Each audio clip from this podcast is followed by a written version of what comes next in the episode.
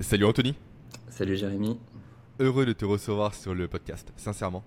Eh ben, plaisir partagé. Je t'en ai parlé un peu euh, en off, entre guillemets. Ça fait des années que je te suis, en fait, de base. J'avais un projet avant ce, podcast-là, avant mes différents contenus, euh, d'un site que j'avais écrit avec ma compagne, Aurélie Montin, qui est maintenant le podcast Insomnie de mon lit. Euh, un projet sur la nutrition des sportifs, qui s'appelait Fit. Et dans ce cadre-là, on est tombé sur tes articles à l'époque. Donc ça remonte à 2017-2018, je pense. Et effectivement, j'ai vraiment bien lu tes articles à l'époque. Vraiment, j'ai adoré le côté très poussé surtout ça se distingue un peu des autres personnes qui souvent se limitaient à du superficiel. Toi, tu rentres dans le détail des choses, avec des termes techniques, avec un jargon que je ne comprenais pas à l'époque, et ça me fascinait littéralement. Donc je suis heureux de te recevoir aujourd'hui maintenant pour te, potentiellement te faire découvrir aux personnes qui ne te connaissent pas. Et je remercie dès à présent avant de commencer Rudy Koya qui nous a mis en relation. Parce que tu es passé chez lui récemment sur son podcast Les secrets du sport. Et dès que j'ai vu ça, j'ai écrit à Rudy en disant il faut que tu me mettes en relation avec Anthony. Donc euh, après, ça allait, ça allait très très vite. Donc euh, Pourrais-tu te présenter? Vas-y. Oui, non, pardon. Vas-y, vas-y, vas-y. Hmm. Juste te présenter en quelques mots, du coup, qui es-tu, Anthony, pour les personnes qui ne te connaissent pas à l'heure actuelle?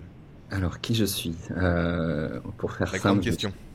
Exactement. Je suis pas certain d'y répondre en, une heure euh, comme ça. officiellement, professionnellement, je suis euh, donc nutritionniste. j'ai connu la nutrition plutôt sous l'angle de la, performance historiquement, puisque j'ai fait partie de l'équipe de France junior de, triathlon dans la fin des années 90, donc ça commence à faire un, petit moment maintenant. Et puis bah, j'ai été tellement passionné. J'ai un copain qui dit souvent que je suis tombé dedans quand j'étais petit. Euh, et effectivement, euh, vers 12-13 ans déjà, c'était une vraie passion. Euh, et j'ai décidé d'en faire, d'en faire mes études, d'en faire mon métier. Donc j'ai suivi beaucoup d'équipes de France, d'équipes olympiques avec plutôt un tropisme dans l'endurance parce que c'est mon c'est mon affinité en termes de, performance sportive, mais pas mal d'autres équipes olympiques aussi. Euh, j'ai enseigné à, Lausanne aussi pendant un certain temps, notamment à l'école polytechnique de, Lausanne, à l'EPFL, sur les enjeux mondiaux de l'alimentation, les projections 2050. Donc là, on n'est plus du tout dans, dans l'approche de la performance sportive, mais plus dans les enjeux systémiques euh, autour de l'alimentation, euh, vis-à-vis des, des, enjeux écologiques, parce qu'on en parle beaucoup depuis quelques années, mais aussi tous les enjeux sanitaires, géopolitiques, démographiques, etc., qui sont des points extrêmement importants euh, par rapport aux recommandations alimentaires qu'on peut proposer et qui malheureusement sont, souvent occultés dans les, dans les recommandations de santé publique. on pourra peut-être en parler si c'est un sujet qui, euh, qui t'intéresse. Et puis, je suis revenu en France il y a, il y a quelques années. J'ai créé un organisme de formation pour les, les, professionnels de santé, professionnels du sport, autour de, de la nutrition. Euh, voilà, euh, pour faire, euh, pour faire assez simple. Et, donc j'ai sorti, j'allais dire deux livres officiellement, il y en a un, le deuxième est, sort d'impression aujourd'hui même, tu vois, le, 20 juin. Donc il, sera, il sera publié dans 15 jours à peu près, le 5 juillet. donc voilà, c'est mon actualité du moment. Quoi. Livre qui, bon, déjà, livre qui parle de quoi et livre qui va parler de quoi?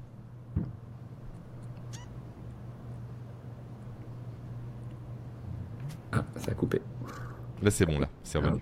Ah, hmm. Donc, je te demandais simplement, ton premier livre parle de quoi et ton prochain va parler de quoi?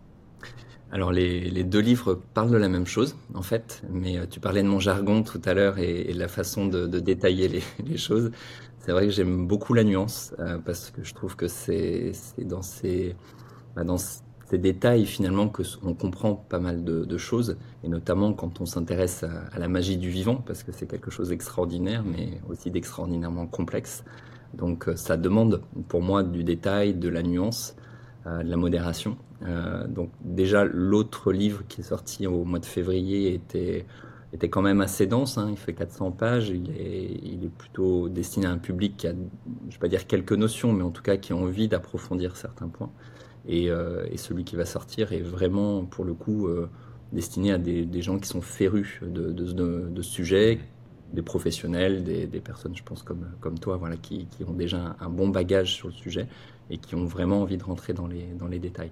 Donc c'est la même chose, entre guillemets, avec deux, deux angles, de, non pas d'approche, mais de détails qui sont, qui sont différents. Quoi.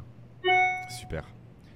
Je vais euh, te poser une question qui peut sembler bête, mais comment tu fais la corrélation entre résultats sportifs, performance sportive et alimentation? J'ai fait le même chemin que toi. C'est vraiment par le prisme du sport que j'ai compris vraiment mm. les bénéfices de bien dormir, de bien manger, etc. Maintenant, je mm. tâche de dupliquer au monde de l'entreprise. Mais beaucoup de mm. personnes, dont mon meilleur ami, n'ont pas encore fait cette corrélation entre je mange bien, mes performances s'améliorent. Ben, pour ça, je, je, vais te donner une, définition de la performance que j'aime beaucoup, euh, parce que c'est bien aussi de la, qualifier en tant que telle. Euh, qui est l'optimisation de toutes les fonctions physiologiques qui auront répondu favorablement aux adaptations attendues de l'entraînement. Donc concrètement, c'est quoi la performance? C'est quand ton organisme, euh, au niveau systémique, pas uniquement au niveau cellulaire, au niveau tissulaire, etc., est capable de répondre positivement euh, au stress, à la sollicitation que tu vas lui demander par l'effort musculaire, par la contraction. Et à partir de là, tu vas regarder effectivement tous les, facteurs périphériques qui vont intervenir sur cette performance. Et tu parlais du sommeil, c'est bien évidemment un élément qui est, essentiel.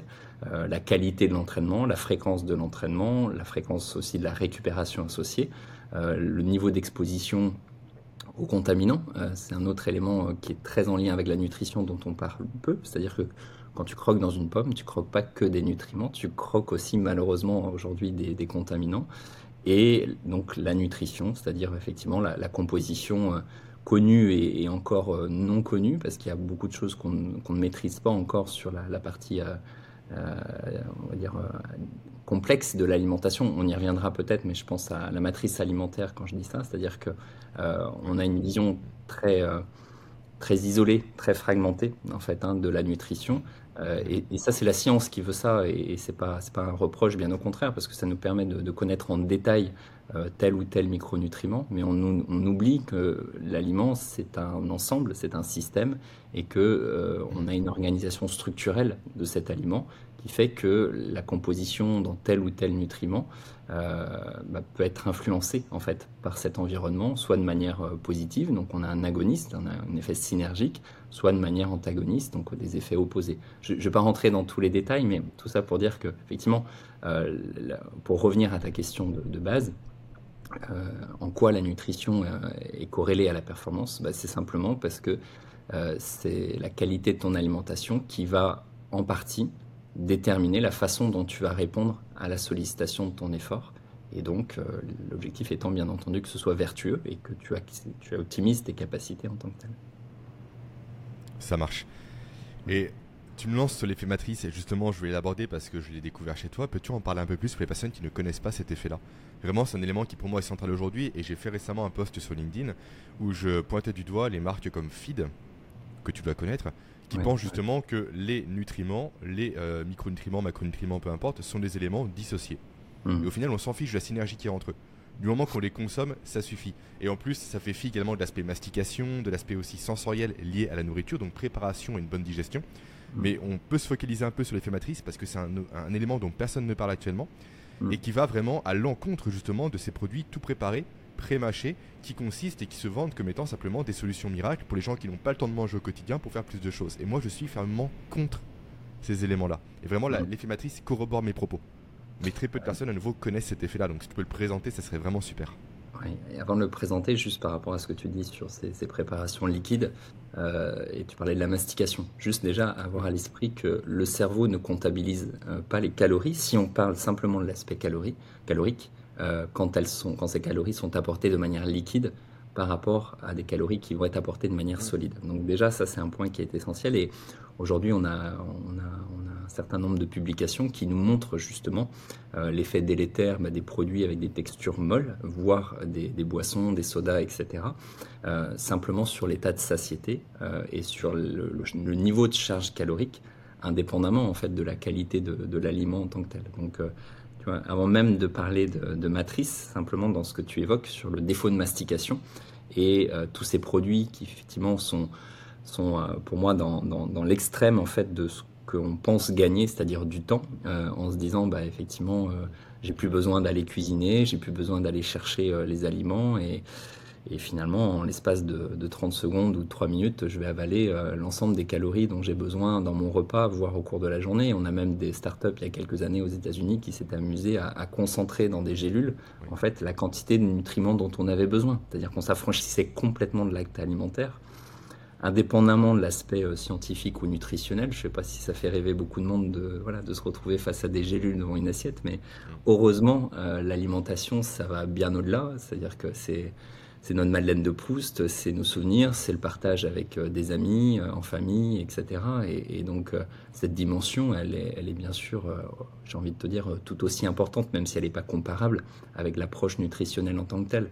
Donc là, on, est dans une logique d'optimisation, effectivement, mais de fausse optimisation, parce que je pense qu'on oublie quand même l'essentiel. Mais pour maintenant te répondre à cette notion de matrice, alors c'est une notion qui a été début des années 2000 qui a commencé à être pas mal euh, étudié. En France, c'est Anthony Fardet qui l'a beaucoup euh, vulgarisé mmh. euh, et, et, de, manière très, très intéressante. Et, justement, ça a permis de faire prendre conscience à un certain nombre de personnes que bah, l'aliment dépasse simplement le, côté réductionniste en fait, de la, composition en, macro ou en micronutriments. En fait, il faut savoir que quand, quand on croque dans un aliment, quel qu'il soit, effectivement, on a une organisation structurelle, c'est ce que je disais tout à l'heure, euh, des micronutriments entre eux, on va avoir des fibres, on va avoir euh, un environnement qui va jouer en fait sur la biodisponibilité du nutriment qu'on va étudier. Euh, et alors, j'aime bien pour ça donner pour exemple une étude qui est sortie il y a à peu près trois ans, où les auteurs parlaient de la part sombre de l'alimentation. Et je la trouve très intéressante parce qu'ils ont une vision euh, sur cette notion de matrice, mais aussi sur la vision épigénétique dont on parlera peut-être un petit peu, un petit peu plus tard. À savoir que le, se sont amusés à quantifier le, nombre de, principes actifs végétaux, donc qu'on avait présents dans les, dans les fruits et les légumes essentiellement, euh, et qu'on savait associer à un effet biologique particulier. Et euh, ils ont pris donc les, les, bases de données et on avait à peu près 150 principes actifs végétaux qui ont été isolés. Ce qui est intéressant. Et on a le resveratrol, la quercétine, la berbérine, bon bref, on a plein, plein de composants à ce niveau-là. Sauf qu'ils ont aussi regardé ce qu'ils appellent la part sombre, c'est-à-dire tous les composés qui étaient présents dans des végétaux, ce qu'on appelle des métabolites végétaux, euh, mais qui n'étaient pas encore associés un effet biologique particulier. Et euh, ici, ils ont identifié plus de 49 000 métabolites. Donc 49 000 d'un côté, 150 de l'autre. Euh, qui euh, en fait interagissent en plus entre eux. Donc déjà, il y a une méconnaissance importante sur l'effet biologique de, certains micronutriments, mais on a une méconnaissance de l'effet des... Encore une fois, je parlais d'agonisme ou d'antagonisme tout à l'heure, c'était des, effets de synergie ou d'opposition entre les micronutriments eux, entre, entre eux. Il y avait justement dans cette étude l'exemple de l'aïcine, qui est un composé qui est présent dans l'ail, et cette, ce composé venait interférer euh, avec un produit qui est euh, métabolisé par les bactéries du microbiote, qu'on appelle le TMAO, euh, qui est issu de la colline de l'œuf. Et donc on voyait qu'en fait la, présence de l'un venait moduler l'effet de, l'autre à ce niveau-là. Et ils se sont après amusés à, regarder quels étaient les effets de ces composés sur nos empreintes épigénétiques, c'est-à-dire sur l'effet de l'environnement, l'effet de l'environnement sur l'expression de nos gènes. Et donc là, on, se rendait compte que certains composés euh, isolés euh, qui peuvent avoir des effets très bénéfiques, alors il prenait pour exemple euh, le GCG, alors c'est un terme un peu barbare, d'épigalocatéchine-galate, donc c'est un, polyphénol du thé vert. C'est ce qui fait qu'on dit que le thé vert est bénéfique pour la santé, notamment les, fonctions endothéliales. Et, en fait, on se rend compte qu'on avait parfois des, effets qui étaient délétères chez certaines personnes, en fait, sans parler de population. Euh, et, ça était très lié en fait à à l'effet épigénétique chez ces personnes de ce composé. Donc on voit qu'un même composé, euh, même isolé, peut avoir des effets différents chez une personne par rapport à une autre. Donc là, on, sort de l'effet matrice alimentaire, mais c'est juste pour montrer l'effet extrêmement limité de cette approche en fait que moi j'appelle euh, l'allopathie de la nutrition parce que euh, on a en fait euh, on a critiqué beaucoup l'approche allopathique euh, médicamenteuse en disant oui mais on va donner une molécule qui interfère sur une voie biologique ou une voie enzymatique particulière en occultant en fait l'effet sur le, système. C'est-à-dire qu'on a étudié la, la, biologie moléculaire au détriment de la biologie cellulaire en fait, on a fait exactement la même chose avec la nutrition, c'est-à-dire que on a pris ces composés euh, qu'on a identifiés dans je ne sais pas si on prend le resveratrol par exemple dans le raisin, qui était aussi à l'origine du, French Paradox, on disait de boire un petit peu de vin rouge par exemple, c'était euh, bénéfique pour la santé. Et euh, on a regardé l'effet à des doses pharmacologiques de ces composés-là. Et quand on voit les publications aujourd'hui, effectivement, on a des effets intéressants qu'on associe d'ailleurs, bah, qu'on compare un petit peu à l'entraînement. Parce qu'en fait, ces, ces, polyphénols, ce sont des composés qu'on appelle euh, des composés hormétiques. On en parlera peut-être aussi euh, mhm. tout à l'heure si on a le temps. Euh, donc, c'est des composés qui nous agressent au niveau cellulaire et qui, qui justement vont développer nos capacités d'adaptation, comme le fait en fait l'activité physique en tant que telle. Sauf que les dosages utilisés sont entre 1 g et 5 g. Et les auteurs, c'est une autre publication, euh, se sont intéressés à regarder ce que représentait un gramme en termes de vin rouge. Et parce qu'on disait, buvez du vin rouge, c'est bon pour euh, vous protéger au niveau euh, des fonctions cardio, cardiovasculaires, etc. Et en fonction du millésime et du cépage du vin, on était entre 500 et 2200 litres de vin par jour pour espérer avoir l'effet d'un gramme de resveratrol.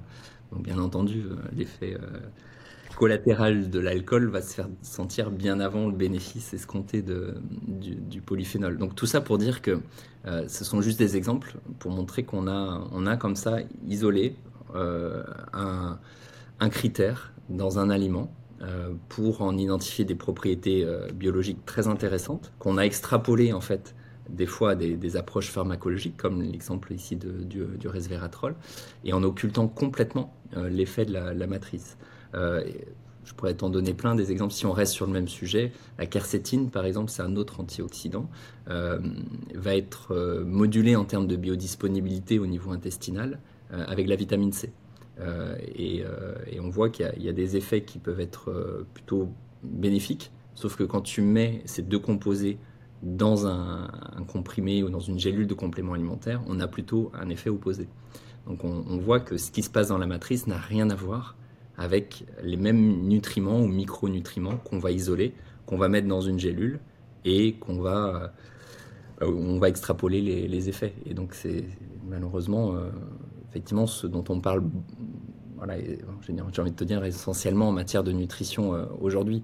Et un autre exemple à ce niveau-là, c'est l'exemple par exemple des oméga 3, donc du poisson. Et on va te dire on manque d'oméga 3 aujourd'hui en, France euh, ou dans le monde entier de manière générale. Et effectivement, en France, il y a 98% de la population qui va être déficitaire en oméga 3 à longue chaîne, ce qu'on appelle le DHA et, le PA. Donc, comme le poisson, euh, le saumon en l'occurrence, est riche en oméga 3, on va dire, va manger davantage de poissons euh, et vous aurez davantage d'oméga 3. Certes, euh, on, va enrichir comme ça la, portion alimentaire, mais on va aussi enrichir dans d'autres composés qui sont présents dans la, matrice alimentaire. Et là, en l'occurrence, le méthylmercure, les contaminants, les dioxines, les PCB, etc. Et, et pour autant, en fait, ces oméga 3 vont être relativement protégés par les protéines qui sont présentes dans la chair du poisson quand on prend ces mêmes oméga 3 et qu'on va les concentrer dans des huiles, euh, alors c'est pas forcément des huiles de poisson, hein, des huiles de, saumon, ça peut être d'autres types de poissons, à juste titre parce que justement il y aura moins de contaminants, mais ces oméga 3 ne seront plus du tout protégés par les protéines qui sont présentes dans la structure alimentaire de la chair. Et là, on a un effet d'oxydation qui est très important. Et euh, alors techniquement, on parle de lipopéroxydation et les, les acides gras pardon, à longue chaîne ont justement cette spécificité d'être extrêmement fragiles à l'oxydation. On a des publications aujourd'hui qui nous montrent qu'une supplémentation en oméga 3 peut avoir plutôt des effets délétères sur les risques cardiovasculaires dès lors que les oméga 3 sont oxydés versus des oméga 3 à longue chaîne qui seraient de qualité. Donc euh, on, on est-ce que l'indice Totox a pas un intérêt ici du coup? Est-ce qu'il est fiable ou pas? Alors c'est l'indice justement d'oxydation des oméga 3 pour les personnes qui ne connaissent pas l'indice en question. Tout à fait. Alors le Totox, c'est l'indice global des composés primaires et des composés euh, secondaires, la vidine, etc. Ben, on va sans rentrer dans tous les détails. En fait, on a d'abord des composés qui vont s'exprimer en termes d'oxydation, qui vont avoir tendance à baisser, et d'autres qui vont là se, développer de manière exponentielle. Et effectivement, l'indice Totox, c'est un moyen de quantifier euh, le niveau d'oxydation global de, de l'huile. En France, on n'a pas de réglementation qui impose en fait un, niveau maximal de Totox. On a des guides de bonne pratique au niveau industriel où on estime que l'indice Totox doit être inférieur à 25, mais idéalement plutôt inférieur à 10, voire à 5. Le problème de cet indice, c'est que déjà quand tu fais le tour des laboratoires de compléments alimentaires, euh, et si vous êtes un peu intéressé du sujet, ça vaut le coup d'appeler le laboratoire que vous avez l'habitude de, de bah, pour lequel vous avez l'habitude d'acheter des, des oméga 3 et de demander s'il mesure cet indice Totox déjà, tu vas écarter une bonne partie des, bah, des, laboratoires qui ne connaissent même pas cet indice Totox parce que non obligatoire, ils vont pas s'embêter à le mesurer. Donc déjà, on peut les éliminer parce que voilà, je pense que sur un critère aussi fragile que ça, bah aussi sensible qui est la fragilité des oméga 3, moi je vais pas m'amuser à prendre des oméga 3 qui seraient, euh, qui seraient peroxydés. Et après, tu as les laboratoires qui vont faire les mesures Sauf qu'ils vont faire une mesure en général en sortie euh, d'usine, en sortie de de production, et euh, on peut avoir des, ce qu'on appelle des, des durées de, alors on parle de DDM, etc., c'est-à-dire de, de, durée de consommation possible, pour faire simple, des produits qui vont parfois jusqu'à 18 mois. Et euh, entre le produit très frais qui sort d'usine et le produit qui aura été conservé pendant 6 mois, 1 an, euh, dans des rayons de magasins diététiques, des rayons de pharmacie, euh, dans des chaînes de transport où il aura fait très chaud, voire dans les entrepôts des laboratoires, on peut avoir des indices Totox qui sont extrêmement élevés. Et c'est comme ça que quand tu regardes la littérature scientifique sur euh, la plupart des pays qui ont fait des études sur des échantillons en fait de, compléments alimentaires, je ne vais pas dire les trois quarts parce que ça varie en fonction des études, mais la grande majorité en fait donne des indices qui sont supérieurs justement à, la limite recommandée. Donc, euh, et, je donnais cet exemple sur le risque cardiovasculaire. En l'occurrence, en fait, cette étude s'intéressait sur ce qu'on appelle le LDL oxydé, c'est-à-dire que on dit souvent que le LDL cholestérol est le mauvais cholestérol, ce qui est une ineptie en fait. C'est mm. Les poupées russes, hein, on pourrait rentrer dans plein de sujets, mais, euh, mais en fait, ce qui crée le risque athérogène, la plaque d'athérome, c'est avant tout l'oxydation de ce LDL. Et donc, quand on donnait des oméga 3... tape effectivement sur la manifestation et pas sur la cause principale, on est bien d'accord. Bah, disons que c'est un, un Donc l'oxydation. Voilà. Alors, sur le, risque cardiovasculaire, c'est un peu plus compliqué. C'est-à-dire c'est un, un, risque inflammatoire, c'est un processus inflammatoire qui est systémique, euh, dans lequel le LDL cholestérol va jouer un rôle, mais c'est le rôle du transporteur, si tu veux. Mm. C'est pas la cargaison qui est à l'intérieur du transporteur qui, elle, peut être oxydée. Donc, soit elle est bien protégée, et on n'a pas un risque, je, je, caricature, je simplifie un peu, soit effectivement ce sont des, donc parce que les LDL sont des lipoprotéines, c'est-à-dire des composés qui transportent justement des, molécules lipidiques, et soit elles sont être euh, oxydées par cette peroxydation, et là elles vont initier le processus inflammatoire qui va développer le risque cardiovasculaire. Et donc quand on donnait ces, ces oméga 3 oxydés à des personnes qui avaient un taux de LDL qui était élevé, on voyait qu'on avait un niveau de LDL oxydé qui était plus élevé et un risque cardiovasculaire euh, associé. À l'inverse, quand on avait des oméga 3 qui étaient de qualité, là on avait un effet qui était plutôt protecteur. Et c'est un, très grand biais aujourd'hui, un facteur, ce qu'on appelle un facteur de confusion dans les publications euh, sur les bénéfices ou non des oméga 3 et notamment sur la partie cardiovasculaire. Parce qu'il y a toute une polémique à dire oui, mais en fait euh, les oméga 3 peuvent ne pas être utiles, notamment pour l'axe cardiovasculaire si on parle de cet exemple. Euh, sauf que non seulement on ne regarde pas quel est le statut initial en oméga 3 au niveau membranaire des personnes qui rentrent dans, les, études, et ça c'est quand même la base, c'est-à-dire que tu donnes du magnésium à quelqu'un, pour savoir s'il est intéressant, il faut déjà savoir si la personne est en déficit ou pas. Donc l'oméga 3, bah, l'indice d'oméga 3 membranaire donne un peu cette, ce postulat, si tu veux, de savoir si la personne est en manque ou en excès d'oméga 6. Bon, bref, je ne vais pas rentrer dans, tous ces détails. Sauf qu'on ne l'évalue pas. Donc, déjà, c'est un facteur important. Et on donne des oméga 3, non pas sous forme de la matrice alimentaire, mais sous forme de compléments alimentaires ultra concentrés et parfois qui peuvent être oxydés. Et on, a effectivement des, résultats qui peuvent au final être quasi opposés alors qu'on parle de la même molécule. Et tout ça pour dire que quand tu manges, je donnais l'exemple du poisson, mais quand tu manges un jaune d'œuf où tu vas avoir des oméga 3, quand tu vas manger une noix qui va contenir des oméga 3 végétaux. Tout ça, c'est enfermé dans la, dans la matrice alimentaire, justement, et la nature étant très bien faite, notamment pour les oméga 3 végétaux. Quand je parle des noix, par exemple, ou des, des amandes, alors qu'ils contiennent moins d'oméga 3, mais beaucoup d'acides gras polyinsaturés, on a en général les antioxydants qui permettent justement de protéger. C'est-à-dire que quand tu croques dans une amande, tu as énormément de vitamine E. Et la vitamine E est un, est un des meilleurs protecteurs justement de la peroxydation des acides gras qui sont présents dans l'oléagineux. Quand tu croques dans la noix, tu as énormément de polyphénols. Et je disais tout à l'heure, ces polyphénols sont des protecteurs qui sont très intéressants contre le stress oxydatif. Donc en fait, on voit que dans un aliment, alors ça ne veut pas dire que l'aliment est magnifique, mais en tout cas, il y a un ensemble d'organisation et de, répartition de nutriments euh, qui sont plutôt positifs. Et quand tu prends un complément alimentaire et que tu isoles un nutriment, tu perds en fait cet effet synergique, voire tu crées des effets délétères. Donc toi, tu ne prends strictement aucun complément alimentaire Alors, tu en prends quand même J'en prends très peu. Euh, après, j'ai eu, eu des pépins de santé qui font que j'ai un regard euh, un peu, par moment, euh, plus, plus alerte en fait sur ça.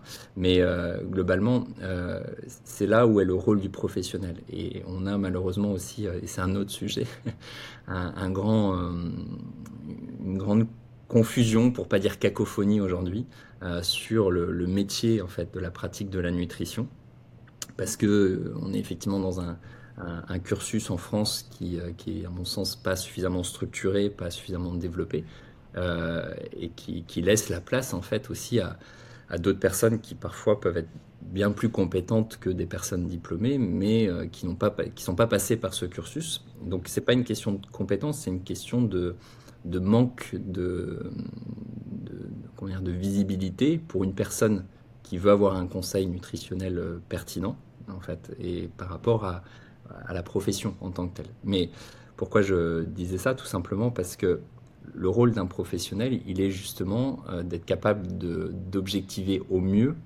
euh, le statut euh, nutritionnel ou micronutritionnel d'une personne. Donc on a parfois des marqueurs biologiques qui sont très intéressants. Pour les oméga 3, on peut faire ce qu'on appelle un profil en acide gras. Donc au niveau des érythrocytes, des globules rouges, on va avoir un profil dans les différents acides gras. C'est pas un reflet parfait, mais c'est quand même un bon mouchard, si tu veux, de tes apports lipidiques et surtout de ta métabolisation des acides gras. Donc c'est plutôt quelque chose d'intéressant. Est-ce qu'on en a besoin pour autant quand on sait que la plupart de la, population est déficitaire? En soi, non, sauf quand on veut aller justement comprendre certains détails. Mais en tout cas, on a à disposition ce, marqueur, bah, ce, bilan. Quand tu vas doser le magnésium, euh, le magnésium au niveau plasmatique, c'est 1% de tes réserves. Euh, quand tu doses le magnésium dit érythrocytaire, c'est déjà un marqueur qui est plus fiable, mais qui n'est pas fiable à, 100%. Donc là, on n'a pas de marqueur euh, qui nous permettent d'objectiver euh, de manière certaine le statut magnésien de la personne. Donc le professionnel doit être formé pour avoir au, niveau clinique, c'est-à-dire au niveau des symptômes de la personne, la capacité d'aller identifier des troubles, des, troubles fonctionnels, des altérations de la qualité de vie, qui montrent qu'il y a potentiellement un déficit, surtout quand il va le corréler à l'anamnèse, c'est-à-dire à l'enquête alimentaire qu'il va faire avec la personne, pour là se dire, OK, ça vaut le coup d'aller vers une supplémentation en magnésium, parce que euh, soit il exprime tel ou tel symptôme, soit parce qu'il a un, un apport alimentaire qui est très faible. Et c'est vrai que pour certains micronutriments, on peut avoir une difficulté à apporter euh, nos besoins fondamentaux de base.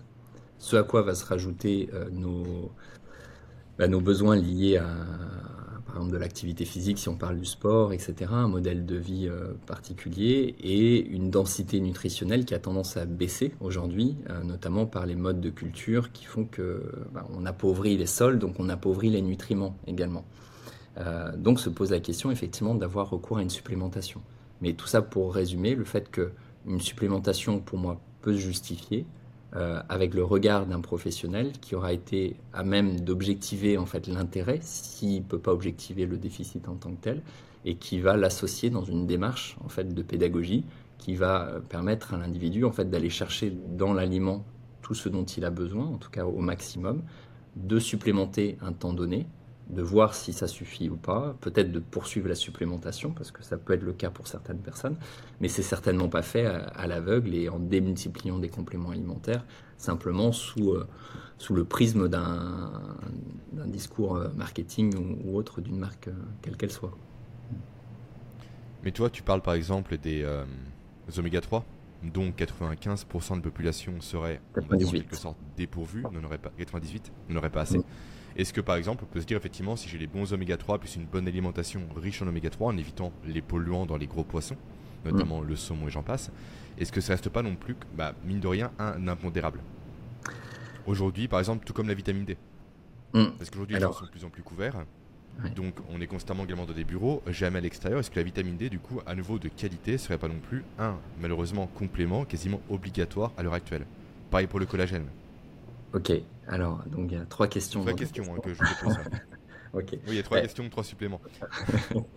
alors, pour, euh, pour la vitamine D, en fait, hein, c'est n'est pas une question d'alimentation. Et comme tu le dis à juste titre, c'est une, question de mode de vie.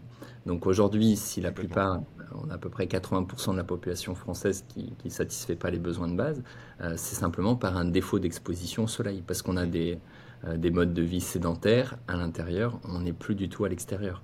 Donc en fait, la question, c'est pas de savoir si on doit manger 200, 300, 400 grammes de saumon pour couvrir nos besoins euh, quotidiens en, vitamine D.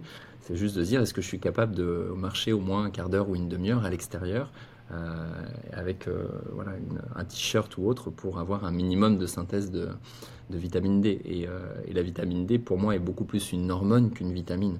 Donc on, on l'a. Maintenant, oui, oui c'est plus une néo, euh, néo-vitamine maintenant. Bah, il y, a, il y, a toute une activité euh, qu'on appelle autocrine bah, de, régulation. Et euh, on a plus de 400 récepteurs cellulaires, ce qu'on appelle les récepteurs VDR au niveau des, des types cellulaires. Donc c'est une vitamine qui a des rôles extrêmement importants. Et pour moi, qui a plus un rôle d'hormone que de vitamine à part entière. Pour les oméga 3, et je vois que mon, ma batterie, hop, mon ordinateur a plus beaucoup de batterie, alors je vais juste euh, rapprocher pour pouvoir. Euh. Euh, voilà, c'est bon. en fait, ça, ça amène un autre sujet qu'on appelle le polymorphisme génétique. C'est-à-dire qu'on a chacun des profils génétiques et des expressions de gènes qui sont différents. Et pour certains gènes, on peut avoir différentes versions, ce qu'on appelle le polymorphisme.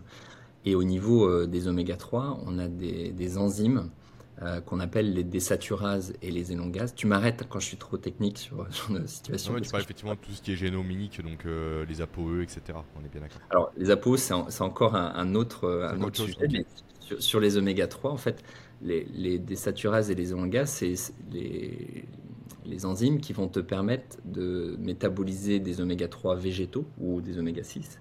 On va rester sur les oméga 3 dans les oméga 3 dont tu as besoin, qui sont le DHA et le PA. Et euh, de par nos, profils alimentaires, et notamment des, au niveau des, bah, des, grandes révolutions, on a eu le néolithique, on a certaines périodes d'évolution humaine qui ont bouleversé fortement notre alimentation, et notamment le début de l'agriculture. Et ça, ça a modifié l'efficacité de ces enzymes. On parle de FADS1, FADS2 pour les, plus techniques euh, qui écouteront le, podcast à ce niveau-là. Et on a des niveaux d'expression qui sont très variables à ce niveau-là. Donc ça veut dire qu'il y a des personnes qui sont capables de très bien métaboliser des oméga 3 végétaux, ce qu'on appelle l'acide alpha-linolénique, en EPA et en DHA. Et on a d'autres personnes qui ont un profil génétique qui font que, même s'ils apportent énormément d'oméga 3 végétaux, métaboliseront peu de PA et DHA qui sont ceux dont on a besoin. Donc en fait, euh, ça pose la question de déjà des apports en oméga 3 totaux et des apports en oméga 3 à longue chaîne. Donc déjà, dans les oméga 3 totaux, où on inclut végétaux, marins, animaux, etc., globalement, la plupart de la population manque d'apports. Mais quand on précise, c'est là où je parle 98%, les niveaux d'apport d'EPA et DHA, ou plus exactement les niveaux de satisfaction des besoins en EPA et DHA, là on a très peu de personnes. Soit parce qu'il y a un défaut d'apport dans ces composés, ou un défaut d'apport dans les oméga 3 végétaux, soit un polymorphisme génétique qui font qu'ils ne les métabolisent pas bien. Et c'est vrai qu'aujourd'hui, la seule vision qu'on a, c'est de dire bah, on va manger plus de poissons gras parce que c'est les aliments qui en sont les, les, plus riches. Sauf que si on, je parlais des enjeux systémiques de l'alimentation, je m'intéresse énormément à, ces aspects, c'est mon cœur d'activité aujourd'hui, et notamment au modèle agricole, que ce soit au modèle de culture au modèle d'élevage. Et on sait que selon l'alimentation qu'on va donner aux animaux qu'on va consommer, pour ceux qui mangent des, produits animaux, alors il y a les œufs, il y a les produits laitiers, il y a la viande, il y a euh, les poissons, etc., si on parle des poissons d'élevage, eh ben, on va moduler le niveau de satisfaction, bah, le niveau d'apport de ces, de ces oméga 3 ou des acides gras de, manière générale. Et donc on se retrouve avec des, des, des filières, si tu veux, d'élevage qui vont favoriser énormément les oméga 6, et notamment les oméga 6 à longue chaîne, qui viennent en opposition avec les oméga 3 à longue chaîne. Et on a un rapport de l'ANSES qui est tombé il y a quelques années, euh, qui, a, qui, a, créé un mini-algorithme, on va dire, entre les, niveaux de toxicologie à ne pas dépasser sur la plupart des métaux lourds, des dioxines, des PCB, des polluants, et sur le niveau de satisfaction des, des oméga 3 dans les différentes populations, notamment les femmes enceintes, etc. Et la conclusion a été quoi? A été de dire il n'y a pas de solution. Parce qu'en fait, si tu voulais couvrir les besoins en oméga 3, notamment des personnes, des populations qui en ont besoin en grande quantité, eh ben, tu dépassais les seuils euh, de toxicité d'un certain nombre de métaux lourds puisque tu favorisais les, poissons gras, y compris les petits poissons gras. Et à l'inverse, si tu voulais ne pas dépasser ce seuil-là, tu ne satisfaisais pas tes besoins en oméga 3 à longue chaîne. Donc la conclusion est de dire il y a n'y a pas de solution. Mais heureusement qu'il y a des solutions. Et ces solutions, elles passent par la révision du modèle alimentaire. C'est-à-dire d'être sur des modèles au niveau des élevages qui sont plus extensifs, où on revoit la qualité de l'alimentation qu'on donne aux animaux, ce qui fait qu'on on, retrouvera des oméga 3 à longue chaîne non plus uniquement dans les poissons, mais aussi dans les œufs, dans les, je parle de la viande, des produits laitiers, etc qui au final, en fait, comme c'est des composés dont on n'a pas besoin en très grande quantité, hein, c'est à peine 250 mg de chaque, euh, et ben ça nous permet de couvrir nos besoins sans aller surconsommer des, des poissons dont on sait que de toute façon, euh, ils ne pourront pas satisfaire nos besoins. C'est-à-dire qu'il y, y a, une question de surexploitation aujourd'hui des, poissons l'aquaculture, etc. Il y a un problème de réchauffement climatique, de fonte du permafrost, etc., qui font qu'on a de plus en plus de mercure dans les océans, donc de plus en plus de méthylmercure dans les poissons. Et donc, aller dire à quelqu'un de manger des poissons gras euh, tous les jours, moi, ça me pose problème. Et à un tel point que c'est une, une, vraie balance, euh, tu vois, bénéfice-risque. Et, et aujourd'hui, euh, moi, mon postulat, il est plutôt de dire à quelqu'un de consommer des sardines, des macros, donc des petits poissons, mhm. une à deux fois par semaine, mais guère plus. Alors que si on regarde simplement l'aspect des oméga 3, euh, on, beaucoup conseillent d'en manger. Je ne parle pas du saumon, du thon ou autre, des, des, poissons prédateurs ou des gros poissons, mais des petits poissons, d'en manger tous les jours. Et malheureusement, là, on, a des, seuils de toxicité qui sont élevés et qui, en plus, ne répondent pas aux enjeux écologiques collectifs à moyen et à long terme. Et donc, tout mon travail aujourd'hui, c'est comment on essaie de modéliser justement des recommandations qui soient les plus cohérentes, je ne vais pas dire parfaites parce qu'on n'a rien de parfait, mais les plus cohérentes dans les différents facteurs qu'on, considère et notamment au niveau toxicologique, au niveau écologique et au niveau nutritionnel. J'ai une question qui me vient à l'esprit. On sait également que les huiles de noix les huiles de lin sont riches en oméga 3. Au regard de l'effet matrice, est-ce que tu recommandes la consommation d'huile?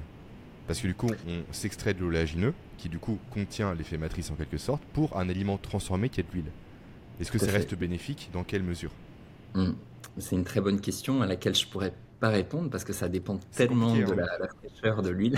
tu vois, en fait, c'est là où on voit que les réponses, elles se trouvent dans la, encore une fois, dans la révision du modèle global, y compris des mmh. circuits d'approvisionnement, etc. Est-ce que ton huile est une huile raffinée? Est-ce que c'est une huile qui est vierge première pression à froid? Déjà, ça, c'est un critère qui est important. Mais dans l'absolu, euh, je te recommanderais beaucoup plus de consommer les oléagineux et non pas les huiles.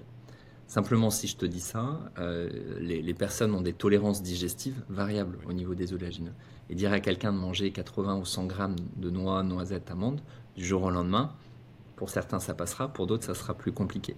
Donc, euh, pour différentes raisons qu'on développera si, tu le souhaites, mais on voit qu'il y a aussi des effets de l'aliment autres que simplement l'apport euh, en oméga 3 ou en acide gras en, en, tant que tel. Donc l'huile présente cet avantage.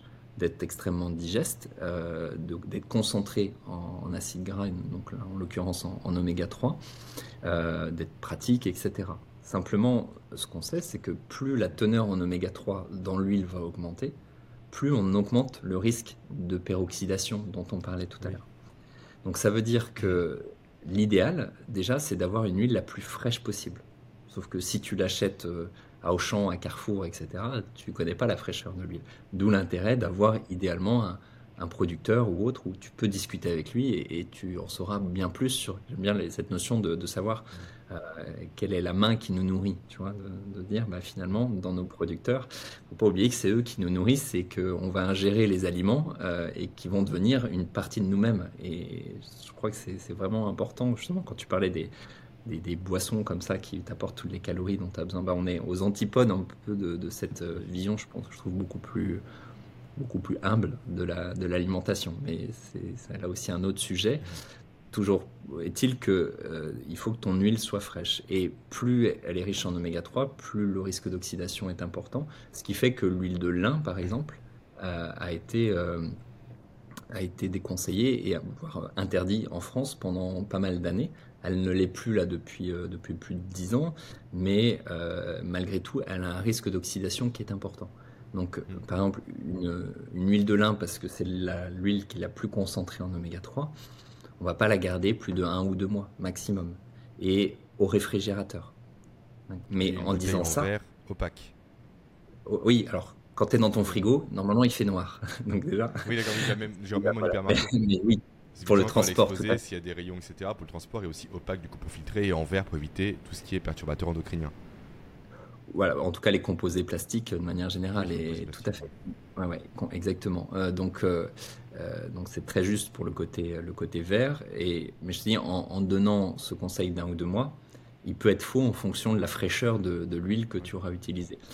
Et c'est pour ça que des, des, huiles de colza, par exemple, tu vois, sont des huiles qui finalement contiennent pas beaucoup d'oméga 3, euh, rapporté à des huiles de lin, des huiles de cameline, etc., euh, voire des huiles de noix, mais un ont un profil dans les différents oméga 3, 6, 9 qui est plutôt intéressant et qui en font une huile relativement stable. Donc, hmm. plus j'avance, si tu veux, et plus moi j'en suis à, conseiller davantage de l'huile de colza, notamment en association avec l'huile d'olive, même si en, en, quantité absolue, tu en auras moins que dans une, huile de lin, une huile de noix par exemple. Par contre, de consommer les noix à côté, oui, bien évidemment, mmh. parce que dans la noix, tu auras des polyphénols, tu auras des composés qui vont nourrir ton microbiote, tu auras bien d'autres choses que simplement des, acides gras, et ça, pour moi, c'est très intéressant. Donc, euh, au niveau des huiles. tu recommandes de les faire tremper? Je t'interromps, je suis désolé, mais c'est un sujet aussi important, je pense, à cause des antinutriments notamment. Il faut, faut m'interrompre parce que sinon je vais partir dans.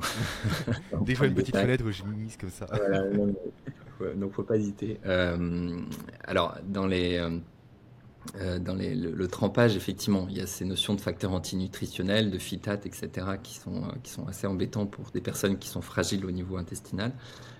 donc, s'il y a une fragilité initiale, oui, c'est plus intéressant de les, de les tremper. Euh, maintenant, on perd aussi, euh, notamment si on, pour les personnes qui consomment euh, pas la peau, par exemple, tu vois, on, perd beaucoup de, micronutriments intéressants et notamment ces fameux polyphénols, les fibres, etc., qui vont être présents dedans, les minéraux. donc, ça dépendra de la quantité consommée au global et de la fragilité.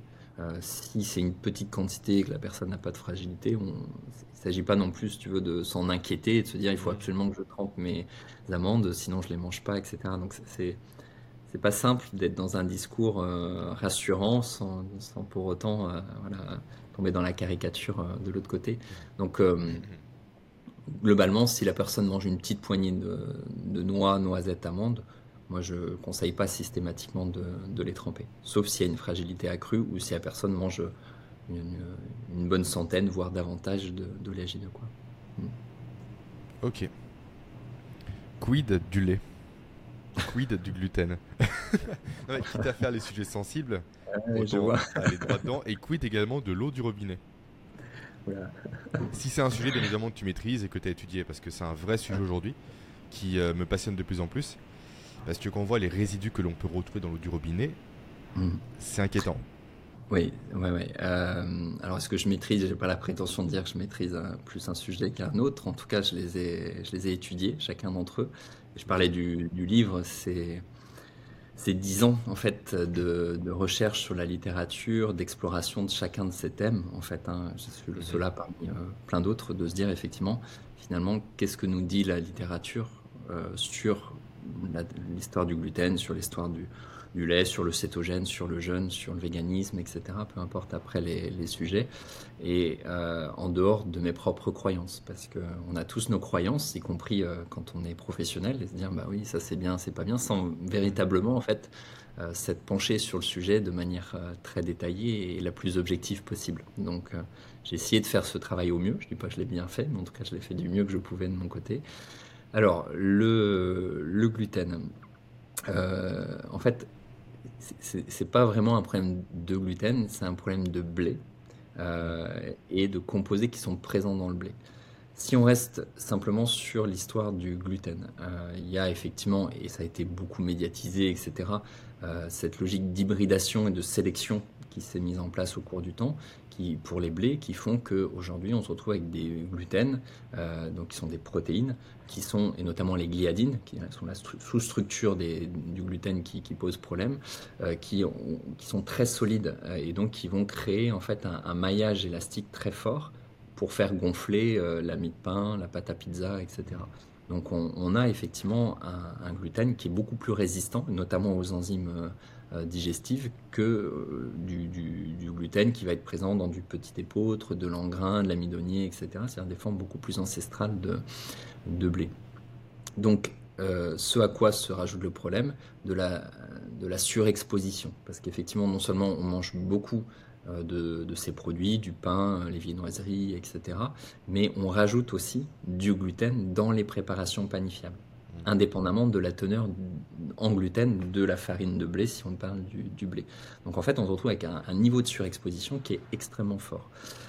Ce à quoi se rajoute, euh, et on a notamment euh, un, scientifique qui s'appelle Fasano qui a beaucoup bossé sur le, sujet, euh, on a un problème de, multiplication des facteurs d'atteinte de, l'intégrité intestinale. Et le problème du gluten, c'est qu'effectivement, il va jouer sur cette, euh, sur cette perméabilité intestinale.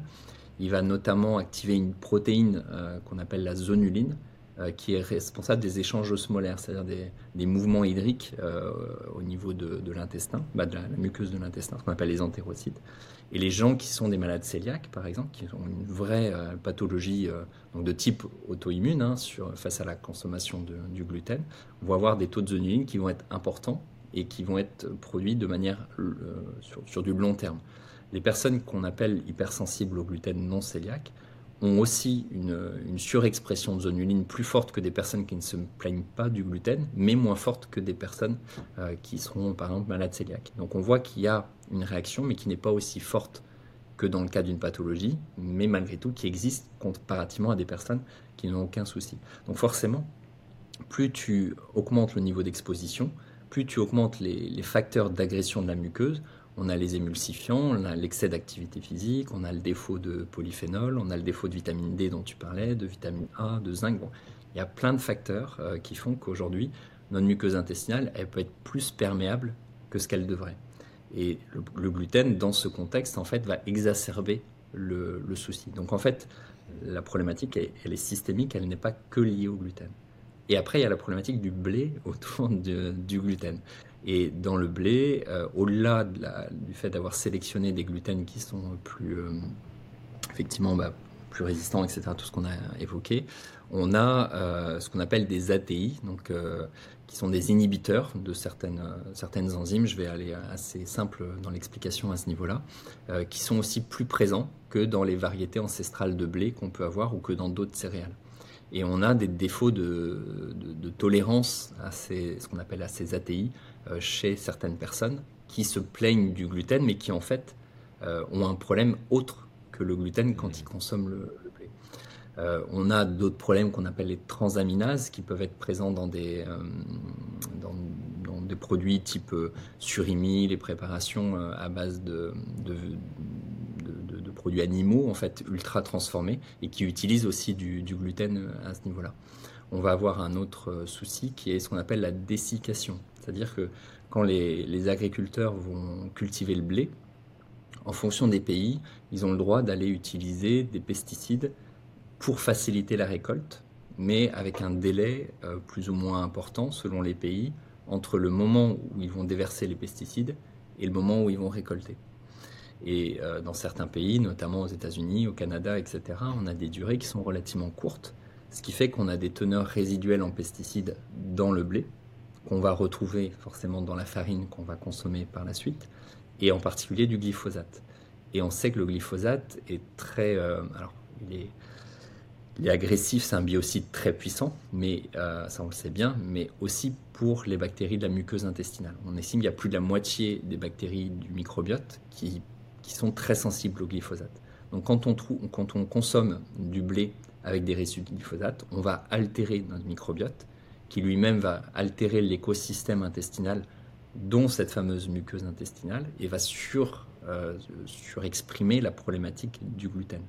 Et en fait, c'est l'ensemble de ces facteurs, et il y en a d'autres, je ne sais pas encore tout, tout détaillé, qui font qu'effectivement aujourd'hui, manger du blé dans les conditions de culture intensive, etc., telles qu'on les connaît aujourd'hui, et dans le mode de vie associé qui fragilise notre intestin, c'est pas très cohérent. Mais en fait, on a focalisé, si tu veux, le, coupable autour de cette histoire de, gluten, qui l'est en partie, mais pas tant que ça. Donc, mmh. euh, ça veut dire qu'il n'y a pas de raison pour moi que tout le monde arrête du gluten. Tout dépend de l'origine de ce gluten, notamment sur des variétés ancestrales de, encore une fois, de blé comme les, le petit épeautre, etc., euh, de manière modérée et en fonction encore une fois, de, l'intégrité de cet écosystème et des troubles fonctionnels que la personne va exprimer ou pas, qui peuvent laisser penser à une hypersensibilité au gluten. Voilà, je ne sais pas si je réponds à, ta, question. Non, c'est très clair, mais comme tu le dis à chaque fois, c'est systémique. Exactement. Et on n'est pas sur un problème qui est isolé. En fait, on est vraiment dans, dans cette logique de l'animal-machine de René Descartes, où on cherche vraiment à isoler les éléments les uns des autres. Oui. Sauf qu'à chaque fois, il y a une synergie qui se crée. Et sans comprendre cette synergie-là, on ne comprend pas les incidences des aliments réellement sur la santé. Hmm. Et, sans même tu vois, parler de synergie, en tout cas des interactions euh, qui sont là. Et, effectivement, on a besoin d'isoler. C'est là où je disais tout à l'heure, c'est le propre de la science. C'est-à-dire qu'on on, cherche à, limiter des facteurs de confusion, on cherche à, vérifier que c'est bien la molécule qu'on va étudier qui aura l'effet euh, qu'on met en avant. Mais en fait, si on ne le replace pas dans le système, effectivement, on arrive vite à des discours simplifiés, voire caricaturaux. Et malheureusement, c'est pour moi le, principal travers dans lequel on est tombé aujourd'hui dans l'alimentation. Parfois, j'ose même plus parler de nutrition, parce que pour moi, la, nutrition est déjà galvaudée, si tu veux, parce que voilà, on, devrait avant tout parler de l'aliment, en fait. Et je parlais des, contaminants, etc. On a, beaucoup d'enjeux autour de, ça, qui sont en lien avec peut-être la, question sur l'eau du robinet que je développerai après. Euh, juste avant peut-être sur l'histoire du lait, bah, c'est un peu comme euh, un peu comme le gluten, à savoir que euh, quand tu alors quand tu consommes du lait, tout dépend de l'origine animale de ce lait, et beaucoup de gens vont se dire intolérant au lactose. Si tu es intolérant au lactose, en soi, c'est pas un vrai souci. C'est-à-dire que tu as un souci mécanique, euh, c'est-à-dire que tu peux avoir des diarrhées, des ballonnements, des gaz, et c'est pas confortable, bien entendu. Il ne s'agit pas de, de, se forcer à les garder euh, en tant que tels. C'est juste de se dire que c'est une problématique locale, digestive, qui est liée à une, intolérance. Euh, bah, quand on parle d'intolérance, à un défaut d'enzyme qui s'appelle la lactase au niveau intestinal. Et quand on regarde là aussi la littérature, on voit que chez l'homme, naturellement, on perd l'activité lactasique. Alors, sur la publication, on est entre 5 et 11 ans, etc. Alors, on ne sait pas vraiment, mais on voit que, en fait, quand, on avance dans l'âge, on perd cette activité. Tout simplement parce qu'on est sevré euh, du lait maternel. Le lait maternel est très riche en lactose, plus que du lait de vache, par exemple. Et euh, la nature, encore une fois, étant bien faite, on n'a plus la nécessité d'avoir cette enzyme. Sauf que le microbiote peut pallier un petit peu ce problème et notamment chez des personnes qui maintiennent la consommation du lait euh, à la vie adulte, etc. Et là, on estime que la tolérance au lactose est entre 5 et 50 grammes par jour. Donc en gros, euh, tu vas boire un demi-litre de lait, euh, pour certaines personnes, il n'y aura pas de souci. Et pour d'autres personnes, c'est le fond d'un verre de lait et il y aura déjà des ballonnements, des gaz, etc. et des personnes qui tolèrent bien le lactose peuvent se retrouver à ne plus le tolérer après avoir arrêté pendant 6 mois, 1 an, etc. Justement parce que elles ont, elles ont arrêté d'entretenir artificiellement en fait, ce qui leur permettait de tolérer ce, ce, sucre-là. Tolérance qui est très variable selon les ethnies, parce qu'on sait que ça a été... Ce que je vais dire, oui. Alors là, c'est aussi un autre, un autre sujet, mais tu prends des personnes asiatiques, africaines par exemple, on est 95 à 98% d'intolérance au lactose, mmh. non seulement parce que le lait a été introduit très tardivement, le lait animal, euh, je ne parle pas du lait humain bien sûr, euh, très tardivement dans notre évolution, donc à partir du néolithique à peu près, il y a 10 000 ans, et puis de manière très différente. Euh, les populations qui sont aujourd'hui plutôt type caucasien, euh, ont eu tendance à consommer le lait rapidement, euh, quand je dis rapidement, donc au sens de notre évolution, plus précocement, euh, tandis que d'autres populations l'utilisaient plutôt sous forme fermentée. et en fait, les, bactéries vont hydrolyser le lactose en acide lactique. Ce qui fait que dans du fromage, du yaourt, du kéfir, etc., tu as finalement très peu de, de lactose parce qu'on a justement cette activité bactérienne qui fait qu'on n'a plus besoin de, bah, si, on a, un défaut de lactose, on n'a pas de problème parce que justement, il y a, peu de lactose. Ce qui fait que les gens qui sont intolérants au lactose vont l'être pour tous les produits animaux, euh, au sens laitier. Donc ça peut être du lait de chèvre, du lait de vache, du lait de brebis, etc. Euh, par contre, vont avoir tendance à tolérer euh, un petit peu de yaourt, un petit peu de fromage, parce que justement, il y a une teneur résiduelle qui, qui est faible. pour les produits industriels, c'est pas forcément le cas, parce que quand tu prends des yaourts notamment, euh, les industriels en général vont rajouter des poudres de lait écrémé après la fermentation.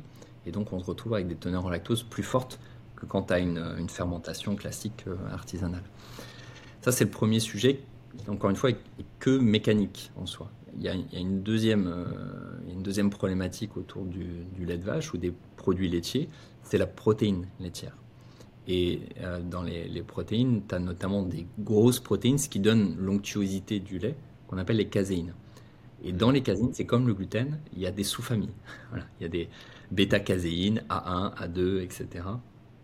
Et euh, ce qu'on voit aujourd'hui, c'est qu'en fonction des, espèces euh, de, vaches, en fait, des, races, pardon, euh, on va avoir des teneurs dans, certaines, dans certains types de caséines, qu'on appelle A1 et A2, différentes. Donc, en fait, ces caséines ont besoin d'être hydrolysées par, par le métabolisme pour pouvoir justement euh, avoir les acides aminés et ne pas, ne pas déclencher de réponse euh, d'hypersensibilité, c'est-à-dire de considérer cette protéine comme étant potentiellement pathogène ou en tout cas étrangère.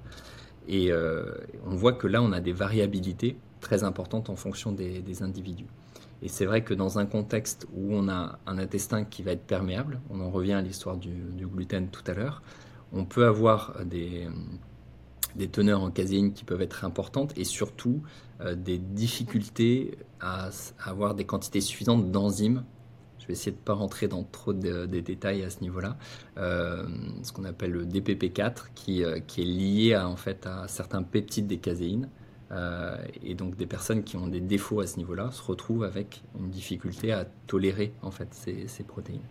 Donc là, le lait de vache est plus problématique que le lait de chèvre ou le lait de brebis. Mais le lait de chèvre va aussi, ou lait de brebis, ils vont avoir déjà un petit peu de caséine, beaucoup moins, pas les mêmes natures, mais ils vont avoir des, d'autres types de protéines qui peuvent poser plus de problèmes chez d'autres personnes. Donc d'aller dire à quelqu'un arrêtez les produits laitiers euh, de vache, quels qu'ils soient, et manger euh, du fromage de chèvre, du fromage de brebis, c'est un discours qui va être valable, je dis n'importe quoi, peut-être chez 80% des personnes, mhm. Et chez 20%, ça va plutôt empirer leurs problèmes en tant que tel. Donc euh, c'est un peu comme le gluten. Moi, dans ce cadre-là, je fais ce qu'on appelle un, régime d'éviction totale, donc euh, de toute euh, protéine laitière animale pendant au moins 5 à 6 semaines. Et après, on les réintroduit de manière très sélective et manière isolée sur un protocole structuré pour voir celles qui peuvent ou non poser problème. Mais euh, dans le lait va aussi se poser le problème des, pesticides, des facteurs de croissance, des antibiotiques, des résidus d'antibiotiques, etc. comme pour le gluten avec l'histoire du, blé et du glyphosate. Donc on, voit que c'est en fait deux aliments qui sont euh, mis un petit peu sous les, projecteurs médiatiques euh, pour l'histoire du lait de vache et pour l'histoire du, blé, qu'on associe à l'histoire des caséines et à l'histoire du gluten, mais qui en fait sont, plus pour moi le reflet en fait d'un mode d'agriculture, qu'on parle de culture d'un côté ou d'élevage de l'autre, qui font qu'effectivement, on se retrouve dans des, des, produits qui sont plus très qualitatifs, voire pas du tout, et surconsommés par rapport à nos besoins. Et là, en l'occurrence, pour le, lait, se pose la question du calcium et de la pertinence d'apporter des produits laitiers euh, après, la, après la croissance. Et ça, c'est, je dirais, c'est, encore un autre sujet. Mais euh, voilà, je ne sais pas si je réponds à, maintenant à celui euh, du lait. Non, c'est très très bien, mais tu veux dire que le calcium n'est pas nécessaire quand il est apporté par le lait? Exact. Alors, euh, attention, euh, attention à, à pondérer, évidemment, à pondérer.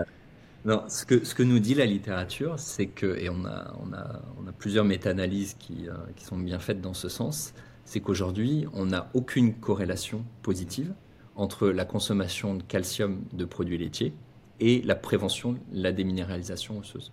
ça, c'est aujourd'hui bien établi. On connaît aussi les effets potentiellement délétères de l'excès de calcium, qui est aussi un, autre, sujet. Et puis, de manière... Alors, c'est sûr que ça peut paraître euh, très simpliste quand on dit ça, mais c'est aussi très logique au niveau de notre évolution. Comme on le disait tout à l'heure, hein, le lait est arrivé euh, il y a à peu près 10 000 ans. Euh, avant, on en consommait, mais de manière très épisodique. Et on avait pour autant, alors on a tous les travaux de Eaton, de Cordain, etc., qui sont, qui sont bien faits. Euh, quand je dis on, en consommait, c'est-à-dire nos ancêtres, sur des modèles traditionnels où on n'a pas de consommation de, produits laitiers, on avait des apports qui étaient euh, entre 700 mg et 1 g de, de, calcium, ce qui est déjà très important. Et on voit que ne serait-ce que des apports de 500 à 700 mg, dans un contexte on en revient toujours au système, mais là on parle de contexte euh, euh, où on va être capable de bien fixer le calcium sur la trame osseuse. Effectivement, on n'a pas besoin d'aller consommer trois produits laitiers, euh, même si on a moins de 1 gramme de calcium. On parlait des polyphénols tout à l'heure, les polyphénols sont très importants pour la, solidité de la trame osseuse. La vitamine C, tu parlais du collagène, pour activer justement le collagène et faire en sorte que il va participer à, cette, euh, à cette, trame protéique. Euh, les, ce qu'on appelle les citrates, les malates, qui sont des, sels organiques qui sont présents dans les fruits, dans les légumes, euh, font que on a une meilleure capacité à bien fixer le calcium sur la trame osseuse. donc on voit que des, des, fruits, des brocolis, des choux, etc., donc toute une série de légumes vont contenir du calcium, pas forcément en grande quantité, mais ils apportent exactement ce qu'on a cité, c'est-à-dire la vitamine C, des polyphénols, des sels organiques qui, eux, contribuent très positivement à la solidité osseuse. Et c'est là on voit que sur des populations ancestrales, on avait plutôt un, statut osseux qui était très bénéfique. On a aujourd'hui une, publication intéressante qui montrait que les, femmes du néolithique sont les premières où on a vu des traces de déminéralisation non liées à des origines infectieuses, notamment la tuberculose, donc vraiment euh, liées au mode de vie, à partir du moment justement où on a une sédentarisation plus forte par mmh. rapport à un modèle chasseur-cueilleur.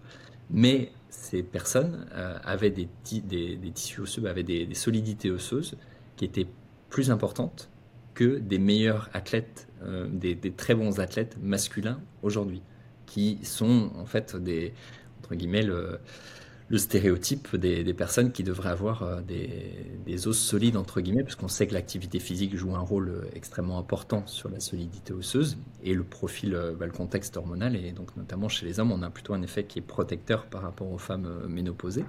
Et donc, on voit que tu vois, ce qu'on considère aujourd'hui comme un très bon contexte était moins, important, bah, était moins fort, entre guillemets, mmh. que les personnes qui étaient les plus susceptibles dans un mode de vie qui n'avait rien à voir avec le nôtre.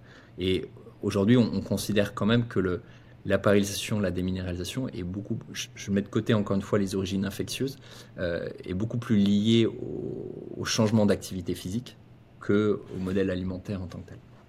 D'où le conseil de dire effectivement de bouger avec des, effets, bah, des, des, des, résistances, donc euh, des, efforts à, poids de corps, etc. Simplement pour, euh, pour créer un effet de, un effet hormèse en fait, un effet de stress au niveau du tissu osseux qui fait qu'il va se renforcer quoi.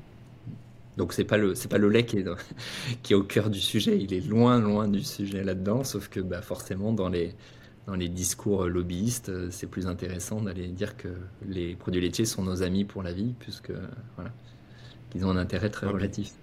Sauf alors également, le lait quand même reste un élément acidifiant. Et ouais, alors moi, acidification dit déminéralisation. Ouais, alors moi je suis pas trop d'accord avec ça pour le coup, euh, parce que parce que j'ai pas du tout de données dans ce sens. C'est-à-dire que les... si on regarde les protéines par exemple, on voit que pour avoir un effet entre guillemets acidifiant, il faudrait des apports très importants de protéines. Et aujourd'hui, les apports spontanés, même de gens qui qui sont des bons mangeurs de, protéines, on n'a pas d'effet significatif à ce niveau-là. Ça a été quand même bien relativisé sur, sur les dernières publications. Et euh, le deuxième aspect, c'est que quand tu manges, par exemple, un morceau de comté ou un morceau de gruyère, eh ben, qu'est-ce que tu vas manger? Un concentré de protéines, de phosphore et de sel. Et en fait, qu'est-ce qui crée un effet acidifiant? C'est le chlorure. Et donc, le chlorure de sodium. Quand tu manges du, eh, sel de table, c'est du NaCl. Donc, effectivement, dans le, dans le, fromage, on a un problème lié à cet équilibre acido-basique, mais qui est davantage lié à l'excès de sel associé, plus qu'au fait que ce soit une protéine laitière en tant que telle. Donc, euh, je suis d'accord avec toi, mais plus sur le côté euh, euh, fromage, et en particulier fromage à pâte dure, parce que du coup, tu as une concentration en matière sèche par rapport à par rapport à, je sais pas, une faisselle ou un produit frais en tant que tel. Mais c'est pas pour moi lié à l'effet acidifiant du produit laitier en tant que tel. Ok. Passons au sujet de l'eau. L'eau, Alors, le sujet épineux. Si jamais tu veux, bien évidemment, t'aventurer dessus parce que c'est un sujet qui est vraiment épineux à l'heure actuelle, qui en plus vraiment a tendance à être un peu euh, sujet à des, à des, réactions assez vives entre les personnes qui défendent l'eau du robinet, qui effectivement présentent des avantages juste indéniable en termes de salubrité, etc. Mais qui, mine de rien, si on observe les choses de plus près, peut présenter également des inconvénients. Hmm. Et après, par quoi on la remplace? Parce que du coup, effectivement, si on prend des bouteilles en plastique, là aussi, il y a des conséquences. Hmm. Comment est-ce qu'on s'en sort dans tout ça? J'ai des éléments de réponse à mon niveau, j'aimerais voir les tiens maintenant, et voir comment est-ce qu'on peut trouver effectivement le juste milieu pour boire un élément qui ne va pas nous empoisonner. Parce que hmm. l'eau, on en boit au quotidien, et l'eau reste vitale. Le lactose, on peut s'en passer, le pain, on peut s'en passer, mais l'eau, c'est un peu plus compliqué. Donc comment est-ce qu'on fait pour avoir un bon apport en eau avec une eau qui est relativement, entre guillemets, saine au regard de tous les polluants actuels? Hmm.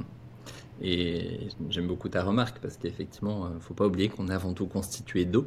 Euh, en, termes de poids, mais surtout en termes de nombre de molécules, avant de parler de, composés euh, structuraux comme les protéines, etc. Donc, on a tendance à oublier en fait l'importance de l'eau. C'est bien, tu bois en même temps. moi, j'ai pas d'eau avec moi, donc je je peux pas faire juste mes propos par des actions. Mais, mais c'est incroyable. En formation, tu peux être certain que quand on aborde le sujet de l'eau, tu as au moins deux trois personnes qui se mettent à boire, c'est automatique. C'est, je rigole toujours parce que ça, ça fonctionne toujours. Euh, donc, pour revenir au sujet, euh, il y, a, plusieurs soucis euh, autour de l'eau euh, de manière générale. Parce que quand on parle de l'eau du robinet, on va le comparer aux eaux embouteillées, etc. Alors d'un point de vue déjà écologique, l'eau embouteillée, elle va pas forcément, elle va, évidemment, pardon, pas être intéressante parce qu'il y a des effets de transport, etc. qui sont, qui sont loin d'être d'être anodins.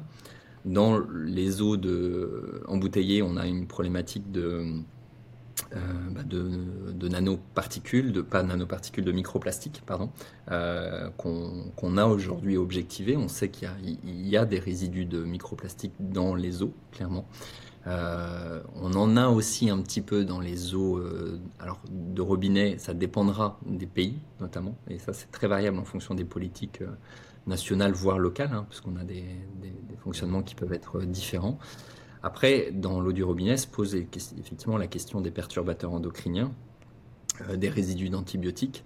Euh, et, les résidus d'antibiotiques sont, ou de médicaments euh, sont effectivement peu médiatisés, alors que c'est un vrai souci pour l'homme, mais aussi pour l'antibiorésistance et pour les, effets en fait sur la, biodiversité de manière générale. Alors on a beaucoup dit que les eaux euh, contenaient des résidus de pilules, notamment de contraceptifs euh, oraux. Moi j'ai creusé le sujet. Euh, en fait, il y, a, quelques publications qui évaluent justement ces, teneurs résiduelles c'est pas vraiment les, problèmes des contraceptifs oraux en tant que tels. Et quand on parle de féminisation des poissons, etc., c'est justement plutôt lié à, tu parlais de perturbateurs endocriniens tout à l'heure, à tous les, résidus autres qui vont être présents, l'ensemble des contaminants, mais pas, l'histoire des contraceptifs. Mais on avait, alors en fonction des publications, on avait des résidus de tamoxifène, des résidus euh, d'anti-inflammatoires, etc., de différents antibiotiques. Euh, et, en fonction des pays, notamment des pays producteurs de ces médicaments, on voyait que dans les fleuves qui étaient à proximité des usines, on pouvait avoir des, teneurs euh, très fortes en résidus d'antibiotiques en particulier. Euh, et donc tout dépend de la politique associée. En France, on va dire on est relativement protégé, sauf que quand on regarde, et j'ai notamment une thèse plus qu'une étude parce qu'il n'y a pas grand-chose sur le sujet, on voit qu'il peut y avoir des, teneurs résiduelles qui, euh, qui persistent malgré tout. Donc la question de l'eau est un très bon sujet parce que c'est un, un sujet par défaut. C'est-à-dire qu'il y aura pas, en tout cas à ma connaissance, euh, de solution idéale. Moi, ma solution aujourd'hui, elle va sur un, compromis. D'un point de vue écologique, j'ai beaucoup de mal avec l'eau embouteillée.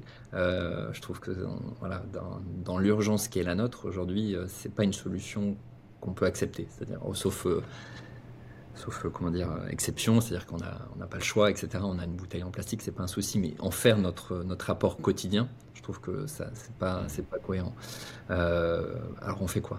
Effectivement, l'eau du robinet. Euh, il y, a, a eu une histoire aussi d'aluminium historique. C'est plus le cas maintenant, mais dans les canalisations historiques, on avait euh, on a eu pas mal une étude qui s'appelle l'étude Paquid là-dessus qui a, a, pas mal montré des bah, de, teneurs importantes, mais Aujourd'hui, c'est plus le cas. Euh, là où l'osmose peut être intéressante, notamment l'osmoseur inverse, c'est que justement, il permet euh, d'avoir différentes membranes qui vont éliminer euh, la plupart des, résidus.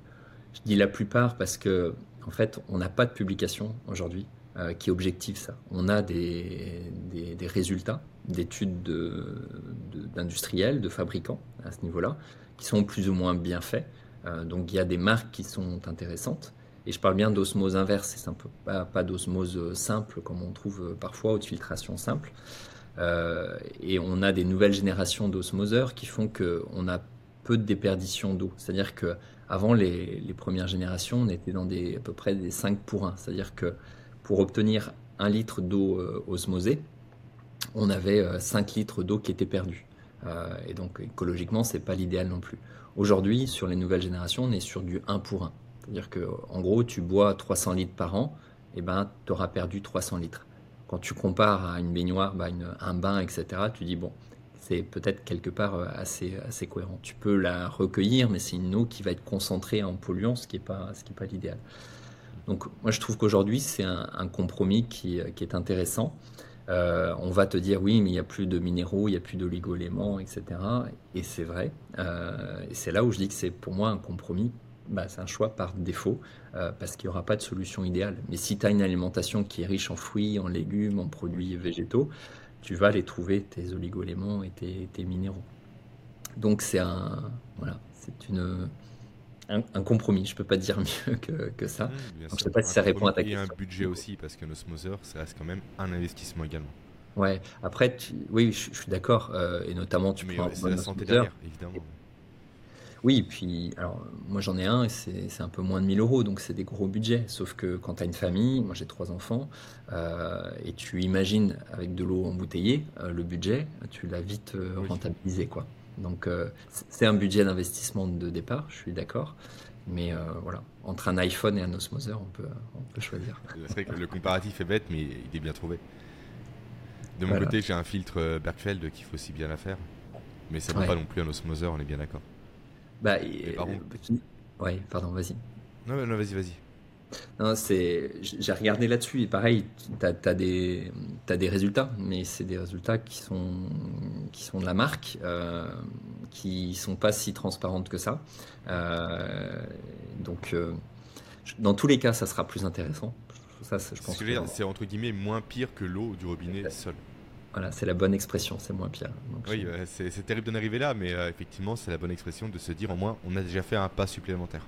Oui. Et vu toute l'eau que l'on boit au quotidien, même si c'est un petit pas, les résultats ne seront pas les mêmes en fin de course. Je suis d'accord, je suis bien d'accord. Hmm. Est-ce qu'il y a encore un sujet que tu veux évoquer, Anthony? On a balayé quand même pas mal d'éléments. Bah, je ensemble. Peux je peux Mais là, ça fait, je sais pas. Si, il y a un élément vraiment important, selon moi. Oui. Qu'on oublie parfois, c'est euh, vraiment dans cette notion systémique en plus, c'est le cadre dans lequel on prend ses repas. Parce que très souvent, les gens, effectivement, pensent à l'alimentation comme étant uniquement une somme d'aliments, mais pas au cadre dans lequel ils consomment les aliments en question. Et entre euh, typiquement un repas qui se passe en famille, qui se passe bien, avec des enfants qui sont bien, etc., et un repas où ta femme tu sais qu'elle te trompe, etc., où elle veut te tuer, au niveau digestif, il y aura forcément des incidences. Mm. Donc à partir de là, on va moins assimiler, on va moins bien digérer, ça va se répercuter sur l'énergie et j'en passe. Mm.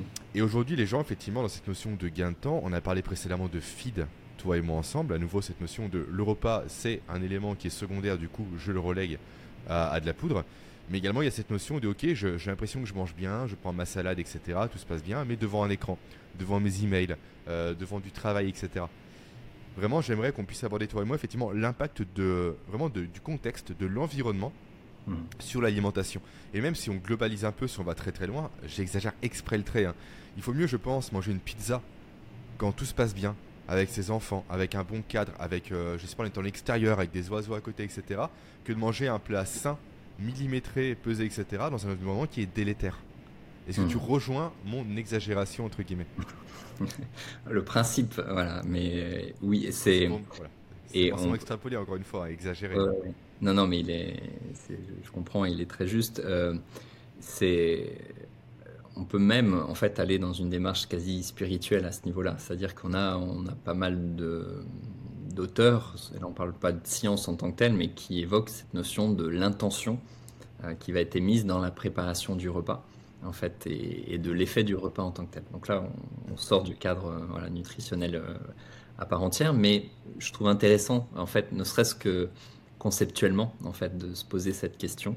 Euh, ce, qui est, certain, c'est qu'effectivement, de manière générale, le contexte, alors quand tu parlais des mails, etc., déjà, d'un point de vue euh, neurobiologique, on ne va pas être capable de faire plusieurs choses à la fois. Et ce n'est pas une question de sexe ou quoi que ce soit, c'est que notre cerveau est paramétré comme ça. Après, on peut switcher euh, entre différentes fonctions. Mais ce qui est certain, c'est que si on n'est pas en conscience face à notre alimentation, euh, et qu'on est euh, en train de lire euh, même un journal, hein, c'est même pas une question de regarder Netflix ou quoi que ce soit, on va pas être en on va pas être face à notre assiette au sens de, notre conscience. Donc ça, je crois que c'est déjà un point clé qui va derrière générer le temps de mastication, la capacité de digestion. Déjà, le simple fait de voir l'aliment fait qu'on va parfois commencer à saliver. Le même, le, simple fait d'y penser à un aliment qu'on aime bien, on va créer de la salivation. Donc on crée un contexte de préparation à la digestion. L'amylase salivaire est très importante euh, à ce niveau-là. On dit souvent de mastiquer euh, au moins 7 fois avant d'avaler. Avant Alors ça va dépendre si tu manges une compote ou du chou rouge, ça va pas être le même nombre de mastications, c'est certain, mais moi je dis souvent euh, de manière très, voilà, très poussée, posez votre fourchette entre chaque bouchée et reprenez votre fourchette une fois que vous avez terminé votre bouchée, ce qui va effectivement vous amener à prendre conscience de la mastication. Et vous avez des personnes qui vont mastiquer, euh, une, qui vont gober, qui vont mastiquer une ou deux fois et qui avalent. Et juste, on parlait des AUT, des aliments ultra transformés tout à l'heure. Un des vrais problèmes de ces aliments-là, c'est justement leur texture qui est devenue beaucoup trop molle. Aujourd'hui, on a, on a que des aliments mous. On a du pain de mie, on a des compotes, on a etc.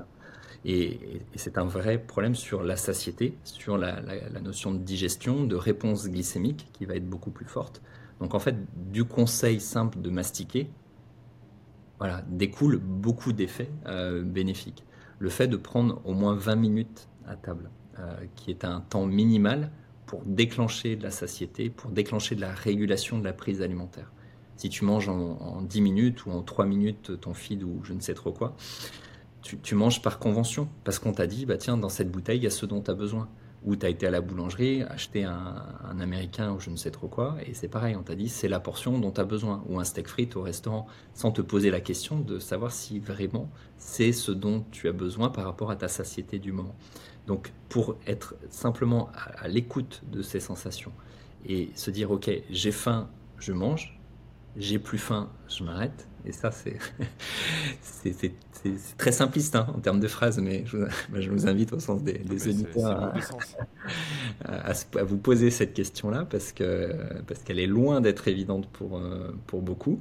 C'est-à-dire distinguer son, sa, sensation de faim de son envie de manger et d'arrêter la prise alimentaire. Et donc pour ça, déjà, c'est au moins 20 minutes, c'est mastiquer suffisamment, et comme tu le dis très bien, c'est d'être dans un contexte émotionnel euh, qui est apaisant, euh, parce que c'est un moment pour soi, et c'est là où on tombe dans, dans l'hérésie des, des, des, boissons dont tu parlais, etc. C'est qu'en fait, on, on vulgarise, on, caricature en fait l'importance de l'aliment à une somme de nutriments sans, sans se dire que bah, plutôt que de considérer que en fait c'est une perte de temps de cuisiner, de préparer, euh, d'aller chercher ses aliments, etc.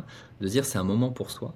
Euh, on a 20 minutes à table, on a peut-être autant à préparer nos aliments pour se retrouver effectivement, euh, soit tout seul si on est tout seul et, prendre du temps pour soi, prendre soin de soi, être avec ses enfants, de discuter de ce qui s'est passé dans la journée, d'éduquer nos enfants à, ce que représente justement l'aliment, de discuter avec son conjoint ou sa conjointe pour en fait euh, avoir un, échange social qui est juste euh, fondamental. Donc euh, derrière l'alimentation, il y a bien d'autres dimensions que simplement le, côté de, se nourrir au sens des, nutriments. Donc c'est plus une opportunité, c'est plus un temps précieux que qu'une contrainte sur laquelle on, va essayer d'agir pour gagner encore plus de temps. J'ai un ami dans alors je, saute un peu du coq à l'âne, mais parce que les deux sujets sont très liés par rapport à l'activité physique. J'ai un ami qui est un coach sportif et qui, euh, pendant le confinement, avait euh, fait le challenge de, dans son groupe de, de dire bah, tous les jours, pendant 100 jours, vous allez faire 20 minutes de prépa physique, 20 euh, minutes. Et ça, ça a créé des levées de boucliers en disant mais oui, mais moi j'ai pas 20 minutes dans la journée tous les jours pour faire de la prépa physique.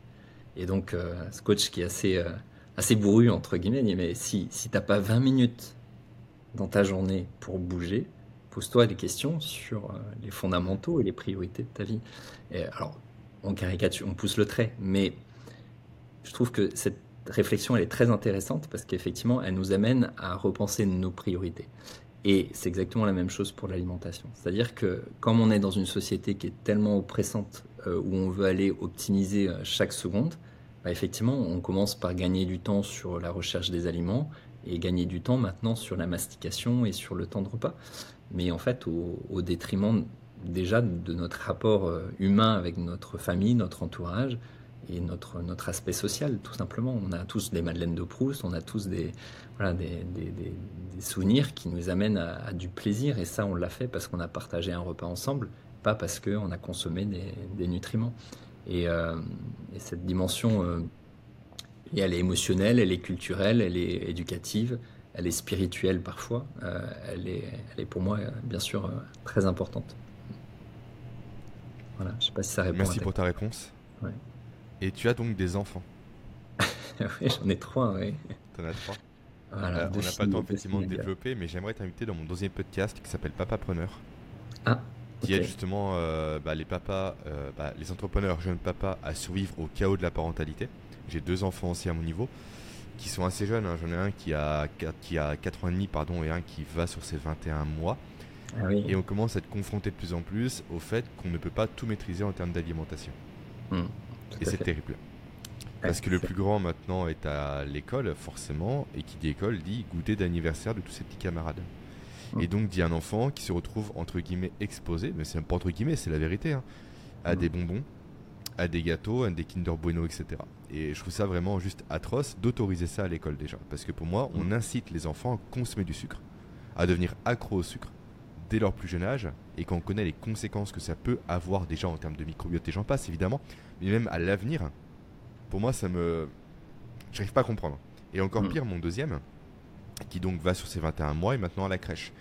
Et il lui donne des pitchs à un enfant qui vient de faire ses dents. Donc bref, il y a un vrai sujet par rapport à ça, j'arrive pas à comprendre comment on en est arrivé là aujourd'hui. Pour moi, c'est vraiment une équation que j'arrive pas à résoudre. Et si jamais tu es intéressé à l'avenir pour en parler sur ce deuxième podcast là ensemble, de, mm. déjà de ta vie de papa-preneur, parce que tu es entrepreneur et papa, mais également de tes conseils pour justement bien donner à manger à ses enfants, au regard de tes connaissances et aussi bah, de ce que veut dire bien, parce que bien pour toi n'est pas bien pour moi forcément. Mm. Mais vraiment, dans quelle mesure on peut aider au mieux nos enfants à avoir un bon capital santé pour justement faire face à l'avenir, aux maladies, etc. Et notamment par le prisme de l'alimentation. Ce n'est pas le seul prisme, évidemment. Tu as mm. également le sport, tu as également le contact avec la nature, beaucoup de choses. Mais l'alimentation reste une porte intéressante et importante. Donc si jamais t'es intéressé, voilà, l'invitation est lancée, euh, sache-le. Avec plaisir. c'est original pour le coup parce qu'effectivement, on n'a pas souvent l'occasion de, développer ces aspects. Donc, euh, oui, oui. Bah, j'ai vraiment vocation à ce que les personnes qui m'écoutent aussi redonnent les conseils que je peux donner ou que mes invités puissent donner à leurs enfants. Hmm. Parce que c'est comme ça, je pense, qu'on pourra redresser, entre guillemets, cette société, à mon humble niveau, bien évidemment, qui hmm. pour moi aujourd'hui tend plus vers le médiocre que vers l'excellence. Hmm. Et ça me fait un peu peur. Quand je vois le caddie des gens, quand je vois leur attitude, leur santé de façon générale, ça m'effraie vraiment par rapport à mes enfants et par rapport au monde que je vais leur offrir. Donc si je peux à mon niveau semer des graines par-ci par-là de ce qui me semble être pour moi le bon mode de vie, Mm. Vraiment, entre guillemets, entre, guillemets, encore une fois. Euh, pour moi, j'ai tout gagné, tu vois. Mm. pour moi, les enfants restent vraiment le fer de lance qu'il y a derrière. C'est vraiment pour moi le plus important. Bah, je, je peux que adhérer à ça. Et alors, sans, sans, rentrer dans le sujet, juste un élément qui pour moi est la, la base, c'est effectivement le mimétisme. Au sens que nos enfants vont agir en fonction de ce qu'on leur présente, au sens de la façon dont on agit nous, et non pas simplement en fonction de notre discours. Donc déjà, euh, au simplement de l'alimentation, et on pourrait l'extrapoler à plein d'autres euh, domaines, mais d'être cohérent entre ce qu'on va recommander à nos enfants et ce qu'on fait réellement, c'est-à-dire si on dit à un enfant mange tes haricots verts, mange tes légumes, et que nous on a la tête dans le frigo debout euh, en train de manger un bout de saucisson, de fromage, etc., parce qu'on n'a pas le temps, parce qu'on doit aller travailler ou je ne sais quoi, quelle est la cohérence de ça? Donc c'est ta, question sur l'éducation là-dessus est, très importante. J'ai envie de dire, elle est juste fondamentale. Et pour moi, elle passe déjà par l'exemplarité, non pas au sens euh, absolu du terme euh, de l'idéal, mais simplement au sens de montrer l'exemple par l'action et non pas simplement par le, par le discours en, tant que tel. Et c'est, je crois, vraiment le, le B à bas, en fait, à ce niveau-là. Et un autre point par rapport à, ce que tu dis à ce niveau-là, qui moi m'est très cher, c'est la notion de l'écologie, j'en parlais tout à l'heure, parce que euh, c'est Mathieu Ricard qui disait euh, on est la première génération, alors euh, forcément ça dépend de quelle génération on parle, mais je dirais aujourd'hui sur la, population adulte, à agir de manière définitive sur l'avenir des autres populations, des autres générations. Et je trouve que cette phrase est, très intéressante parce que c'est exactement ce qui se passe, c'est-à-dire qu'on a aujourd'hui des enjeux qui sont de plus en plus courts euh, en termes d'urgence, euh, qui sont de plus en plus systémiques. il suffit de regarder l'actualité sur sur les inondations, sur la sécheresse, etc. On sait qu'il y a une partie de la planète qui ne va plus être habitable très rapidement. Donc, quand on a des enfants, se, se, dire quel modèle et quel environnement on veut laisser à nos enfants, je crois que c'est pour moi la priorité numéro un, euh, parce que c'est très bien de parler des détails, mais s'ils sont pas dans une, planète, euh, c'est-à-dire dans un environnement qui leur permette déjà de, profiter pleinement de, leur vie et autres, ben, finalement tout devient vite très secondaire. Et, euh, on, en parle énormément hein. aujourd'hui dans les médias. Galvaude aussi pas mal de choses autour de ça. Euh, c'est très anxiogène. Hein. L'éco-anxiété, elle est de plus en plus présente, à tel point que le GIEC euh, considère l'éco-anxiété comme une problématique de l'écologie euh, à part entière, et notamment pour les jeunes générations. Donc, moi, je suis passé, quand je parlais tout à l'heure, j'ai enseigné à, l'EPFL, donc à, Polytechnique à, Lausanne me suis mis euh, à explorer en, détail la littérature sur ces enjeux-là. Et mon métier à la base, il est plus d'explorer la, partie euh, thérapeutique individuelle et pas du tout ces enjeux collectifs. Et j'ai connu l'éco-anxiété euh, en profondeur parce qu'effectivement, quand on voit l'état des lieux de la situation et, l'inertie, en fait, et voir l'immobilisme total dans lequel on est, parce qu'on n'a pas envie de revoir notre mode de vie, et qu'on a des enfants, je crois que là, il y a un vrai souci. C'est-à-dire que à la limite qu'on on considère pour soi, bon, effectivement, on agit tous à, l'échelle individuelle euh, pour nos propres enjeux à, la base, mais quand on est parent, de se dire quel, euh, quel environnement je veux laisser à mes enfants, on va dire oui, mais hier je participais à une émission justement, euh, notamment avec Cyril Dion sur ces, logiques un peu de comment résister au sens environnemental. Et c'est en fait, c'est juste de se dire dans 20 ans, dans 30 ans, quand nos enfants seront devenus des adultes, euh, est-ce que j'ai fait ce que je pouvais de mieux, en fait, pour laisser un environnement le plus cohérent possible? Et c'est sûr que si euh, toi, Jérémy, euh, moi, Anthony, de notre côté, on fait notre truc, ça va pas changer la, face du monde, je dirais, au niveau écologique. Maintenant, si on veut que ça ne fonctionne pas, il suffit de pas faire. Il n'y a pas de meilleur moyen pour que rien ne se passe. Donc, c'est pas de savoir si les autres font faire, c'est déjà de faire soi, ne serait-ce que pour être ancré, en tout cas aligné avec nos propres consciences de parents par rapport à l'environnement dans lequel justement nos enfants vont évoluer. Et, je crois que notre rôle de parent, il est nouveau à ce niveau-là. Parce que, euh, parce que dans les années 70, euh, fin des années 80, etc., même si c'est des sujets qui émergeaient, ils étaient considérés comme euh, très marginaux, pour pas dire sectaires. Et, là, aujourd'hui, pour le coup, c'est pour moi le sujet numéro un. Voilà, pour des nouveaux parents. bah, nouveaux parents au sens, c'est une nouvelle mission parentale qu'on en fait c'est un grand sujet, ça. Mm. Eh bien, sache que tu es le bienvenu sur le podcast Papa Preneur pour en parler euh, en long, en large et en travers. Parce qu'il y, a un vrai double sujet, comme tu l'as dit. Mm. Anthony, où est-ce qu'on peut te retrouver? Donc déjà en librairie? Oui, c'est sympa de préciser. Oui, tout à fait. Bah, je, je, parlais des, des, bouquins là qui, qui, sortent et le dernier là qui... J'ai forcément très hâte qu'il sorte parce que c'était 10 ans de pas de sacrifice, mais en tout cas où j'ai donné beaucoup d'énergie pour, pour ça. Donc voilà, c'est vrai que c'est plaisant forcément de le voir en librairie. Il y en a un autre euh, qui est sorti qui s'appelle euh, Du bon sens dans notre assiette, qui est sorti en février, qui est présent dans toutes euh, les librairies. Après, j'ai le blog dont tu parlais, donc j'ai créé il y a une dizaine d'années. Alors, c'est vrai que ces dernières années, je l'ai peu alimenté pour plein de, de raisons, mais il y, a, il y, a, quand même toute une base de, d'articles euh, gratuits, etc., que vous pouvez euh, facilement retrouver. Il y a les réseaux sociaux, alors Facebook, euh, Instagram, etc. On en parlait un petit peu en, off tout à l'heure. Je suis pas un grand fan de ça, mais j'essaie de m'y mettre au, mieux, donc vous pouvez facilement me retrouver là-dessus. Et puis, puis voilà, je pense que c'est Une newsletter peut-être? Oui, alors euh, c'est juste que je suis vraiment pas du tout très peu euh, actif. très peu, voilà, je suis pas actif. J'en envoie une tous les six mois en ce moment peut-être, mais j'espère bien euh, reprendre un rythme plus plus cohérent. C'est juste que entre les livres et, plein d'autres choses, c'est vrai que j'ai dû mettre de côté certains éléments dont ça, mais mais oui, tu as raison. Si, si, ça vous intéresse, vous pouvez vous inscrire et, et je vais faire au mieux pour être plus présent. Sous les six mois pour envoyer un email. c'est ça. Non, non, mais on va, faire mieux. Mm. Merci pour, euh, pour ton temps, merci pour tous les sujets sur lesquels tu nous as éclairé. Et donc je mettrai les différents liens évoqués directement en description du, podcast. Et, euh, et, voilà. Eh ben merci, beaucoup à toi. Anthony. Et donc je te retrouve sur Papa Preneur euh, quand tu pourras, avec grand plaisir. Et eh ben plaisir partagé. À très vite. À bientôt. Salut.